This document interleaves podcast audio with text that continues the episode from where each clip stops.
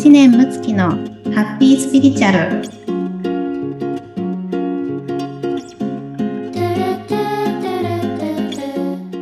むちゃん、こんにちは。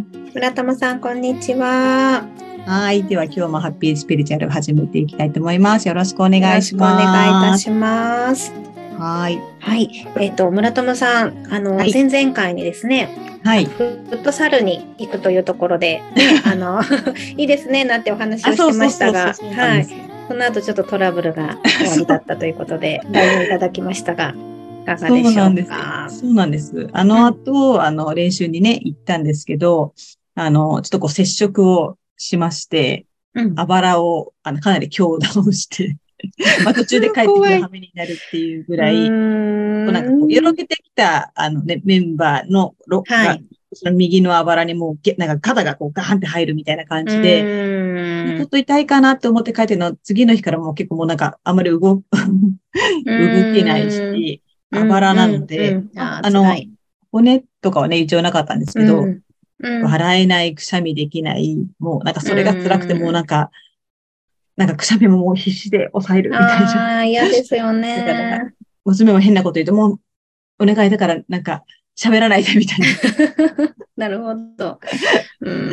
感じで、なんかちょっと一週もう本当一週間家にね、ここうんもっている生活をして、ややっと平常の生活があ取り戻せた感じにはなってきました。あ、そうなんですね。今はじゃあ痛みとかは大丈夫？痛みも多少はあるんですけど、普通に出,、て、あの、うん出るぐらい、出て、出かけるぐらいはできるようにはなって、まあちょっと運動はまだどれぐらいかわかんないですけど、ううんんっていう状態でやっと大変ね、でしたよね。うーん。うんうん。そうなんかその。中でね、ちょっとこう、気づかれたことがね、あるっていうことでしたけども。うんうんうんどんな気づきが？そうなんですよね。だからその、一週間家にこもっていて、まずはなんかこう、私なんか今年は、なんかこう、外に出るとか、うん。あの、なんか、こう違うかん、違う環境で何かをやりたいっていうことを考えていたのもあって、うんうん外に出てたいっていう気持ちが自分の中ではすごく強かったんですけど、うん。なんかそれをすごい出花くじかれたっていう感じが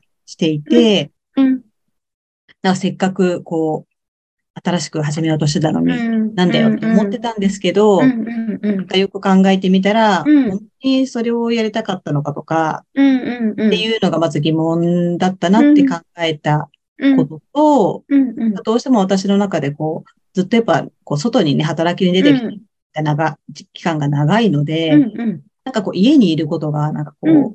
楽してるとか、こう、怠けてるみたいな、うん。思い込みが、まあ、結構刷り込みがあって、家にずっといるっていうことが、なんか、良くないことって思っていたんじゃないかということを考考えさせられて、だからなんか外に行ってたら何かちゃんとできてるみたいな、うん。っていう考えが自分にはあるんじゃないかっていう気づきがありましたね。うん。ああ、なるほど、なるほど。そうだったんですね。はいうんうんうん。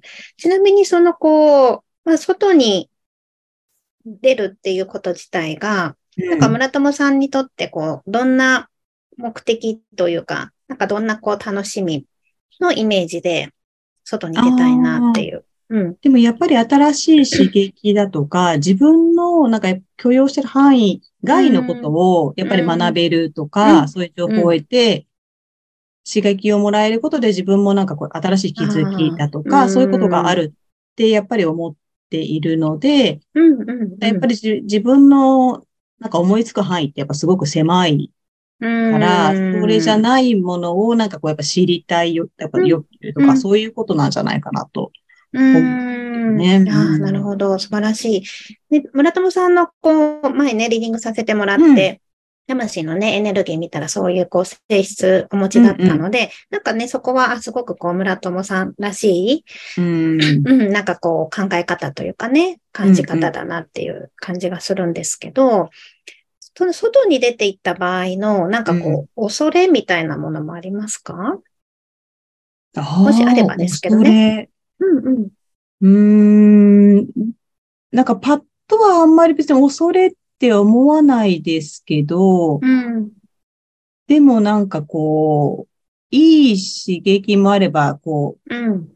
なんだこう自分で歓迎しない、歓迎しない刺激って言うと変ですけど、例えば電車乗ってなんかちょっとこうぶつかられるとか、うんなんかちょっと変な感じのことをなんか言われちゃうとか、そういうこともまあ多分可能性としてはああるじゃないですか、多分。はい、はい。ね外に出ると。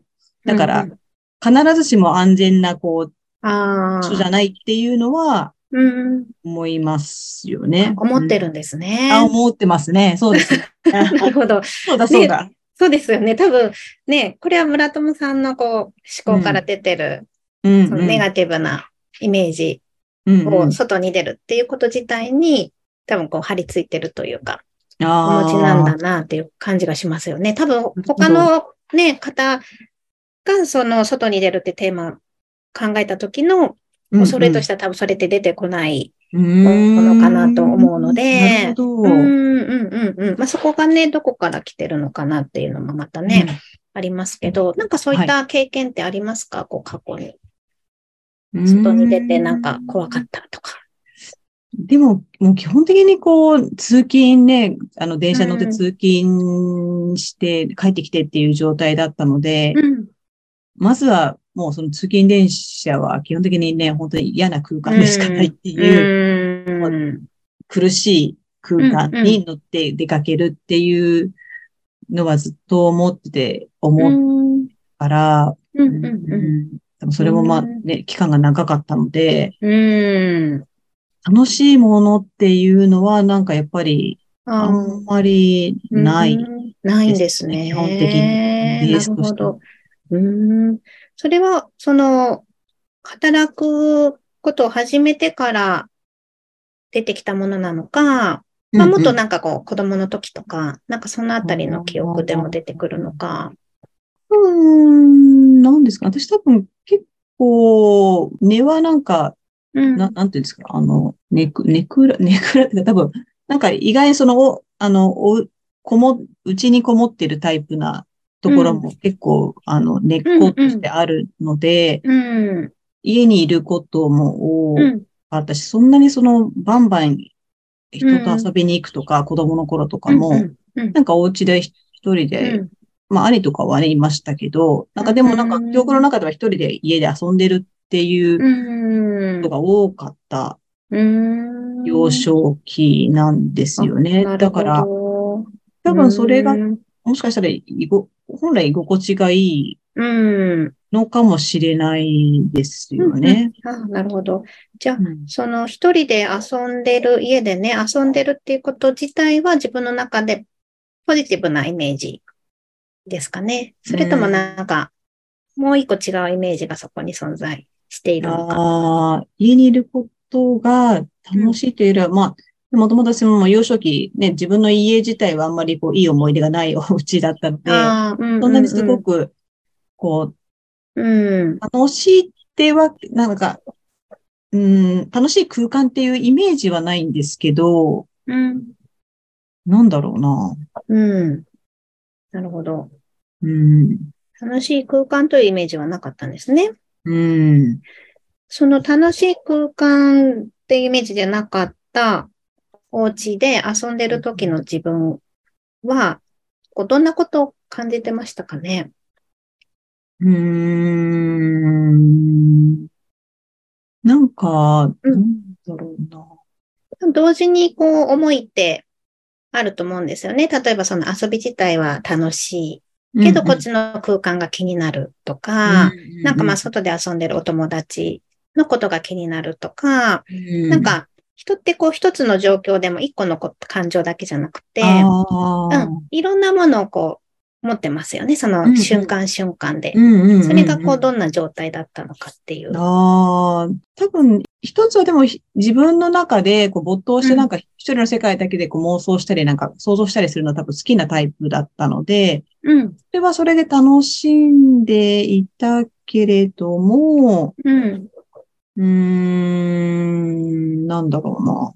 うん、でもなんかその、パって今思い返すと、こう、なんかすごい暗い空間の中に自分がそれ、そこでなんかこう、あの、なんか遊んでるるってイメージなんですよね。だからこうすごい、なんかこう明るい中で遊んでるっ、ていうよりは、暗い中でう、こうん遊んでいて、でもまあその自分のやってること自体は多分楽しかったりだとか、なんかこう、こうやったら面白いかなとか、楽しいかなって多分やってる、うん、やってたけど、うん。うん、でもその、いた場所自体は楽しくないっていうか。うーん。なるほど。そこからこう、逃げたい感じですか？あんまりその逃げたいとかいうことはないんですけど、うん、でも多分ちょっとこう、あの、大きくなってね、こう、高学年、小学校の高学年とか、中学校になると、たまたま近所でこう、すごい気の合う友達とかがいて、うん、その子の家になんか、しょっちゅう遊びに行くみたいなことをしてたんですよ。うん、そのなんか、すごい大人数で遊ぶっていうよりは、うん、多分その子とこう、うん、なんか、その子の家に二人で遊ぶとか、うん、その気の置けない人が見つかると、そういうふうにして、なんかそこに行って何かやるみたいなことが多かったんじゃないかなって。そうなんですね。うんうん。なんかね、あの、こう、まあお話を聞いていると、うん、その、今のね、村友さんのこの件について話をしているエネルギー的に、今そこにいるここにいる自分っていうところが少しこう不安定さを持っているなっていうところがあって、その場に定義づけられてる自分っていうところの場がなんかね、こう不安定に感じてるイメージがあるんですよ。なので、多分そのお家にいても、また外に行っても、まあ、どこかね、何箇所かその、まあお友達の家とか行っても、なんかね、そこがこう、自分のいる場所じゃないというか、へうんななんかこう、どこかね、その場が揺らぐっていうイメージがあるんですけど、へそれが多分ね、このさっきおっしゃってた、そのお家の居心地があん。まり良くなかったっていう、うん、居心地とかその場っていうところに関する、どこかこう、うん、なんか不安定な気持ちっていうのが、はい、多分ずっとこう流れてるんじゃないかなと思うんですね。うん、で結局自分の心のあり方がその場に対して、あの、どうこう感じるかっていうのを決めているから、うん、その感じたことによって、その場についてをどうしていくかが決まるわけですね。はい。例えば、えっ、ー、と、私ですね、まあ昔、まあ私こそネクラだったんで。まあ、まあ本当にその、人と一緒に入れなかったんですよ。とにかく、うん。うん、まあ心がね、カラカラで、もう寂しくて、もう、うん、もう本当に死にたいぐらいの気持ちだったんで、うんうん、どこにいても、心ここにあらずで、うん、そこから去りたいみたいな気持ちなんですね。うん、要は自分のその辛い気持ちをあの、隠しとけないわけですよ、自分の中で。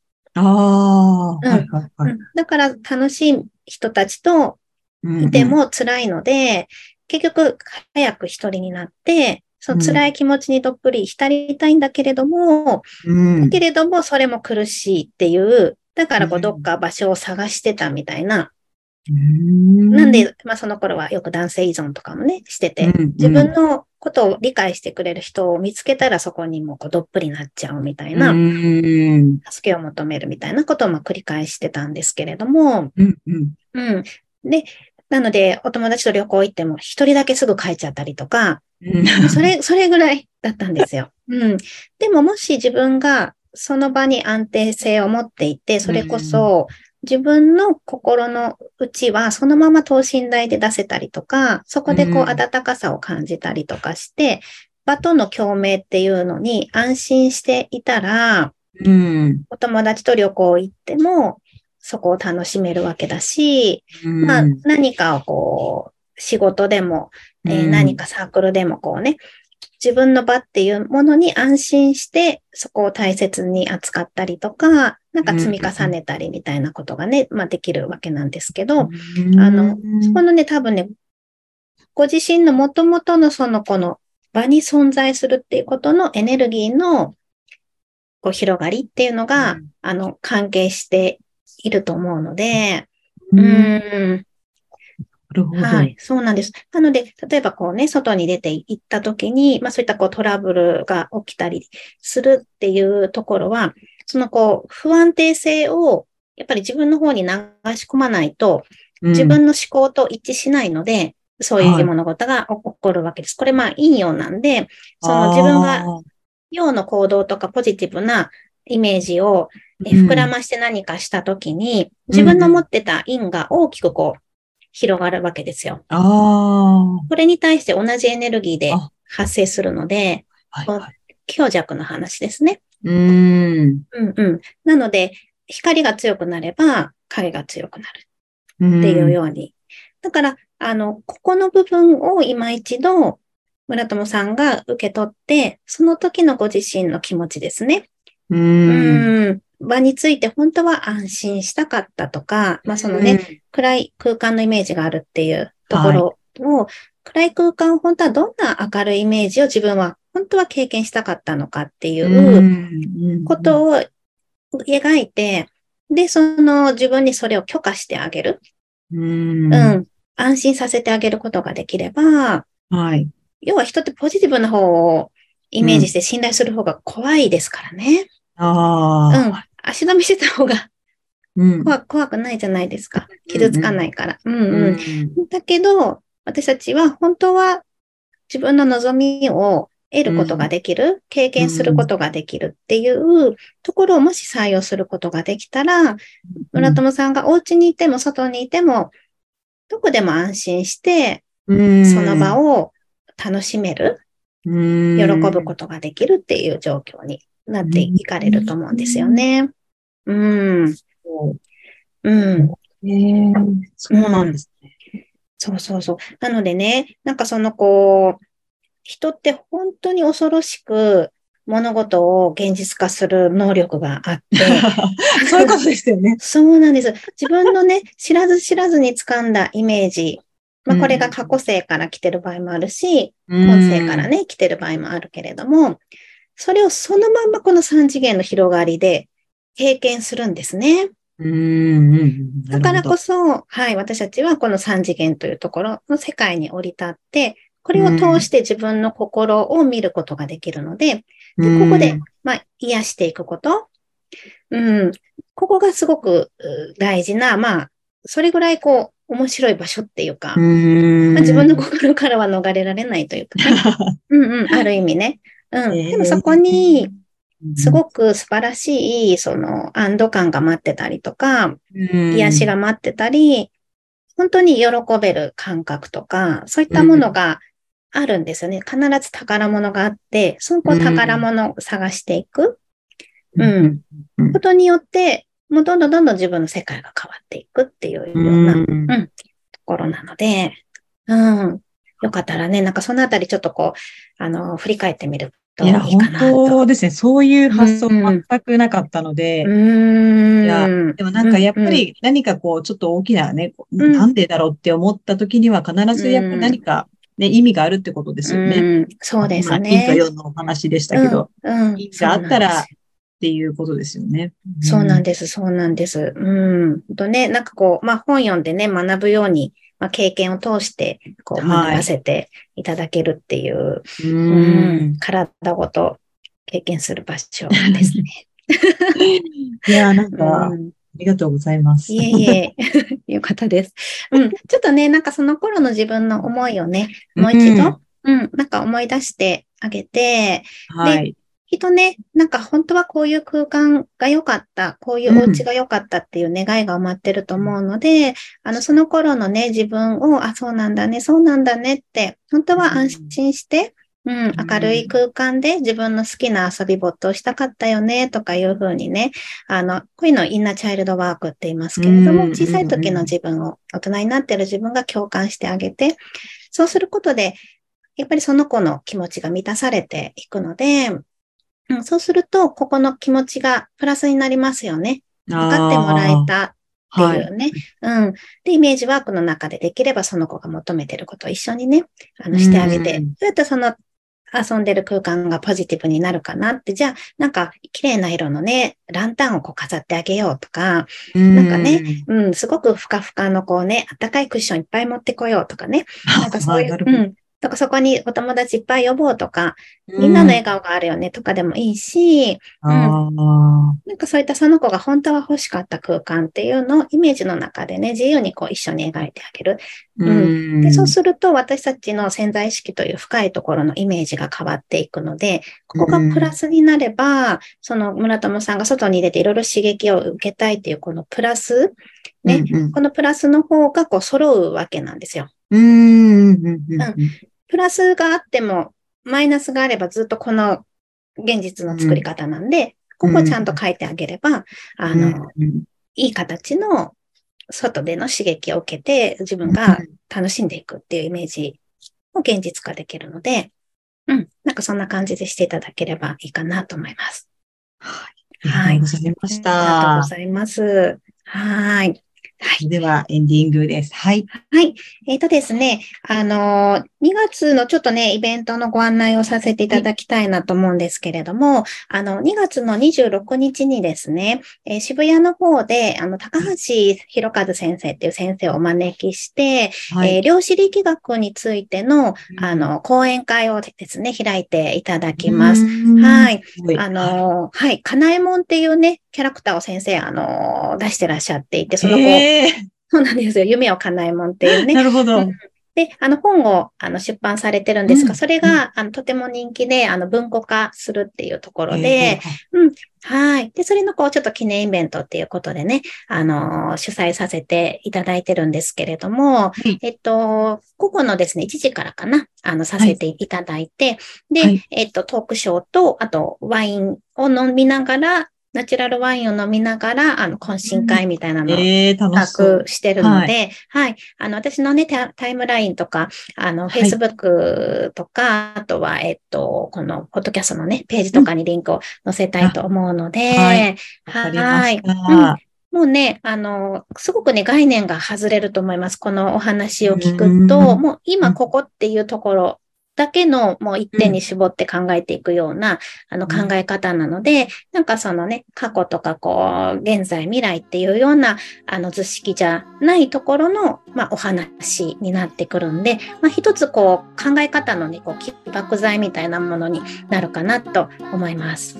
はい。ぜひ、はい、ご興味ある方はお越しください。はい。はい。ありがとうございます。では、えー、今週もハッピースピリチュアルで素敵な一週間をお過ごしください。せーの。いってらっしゃい。いってらっしゃい。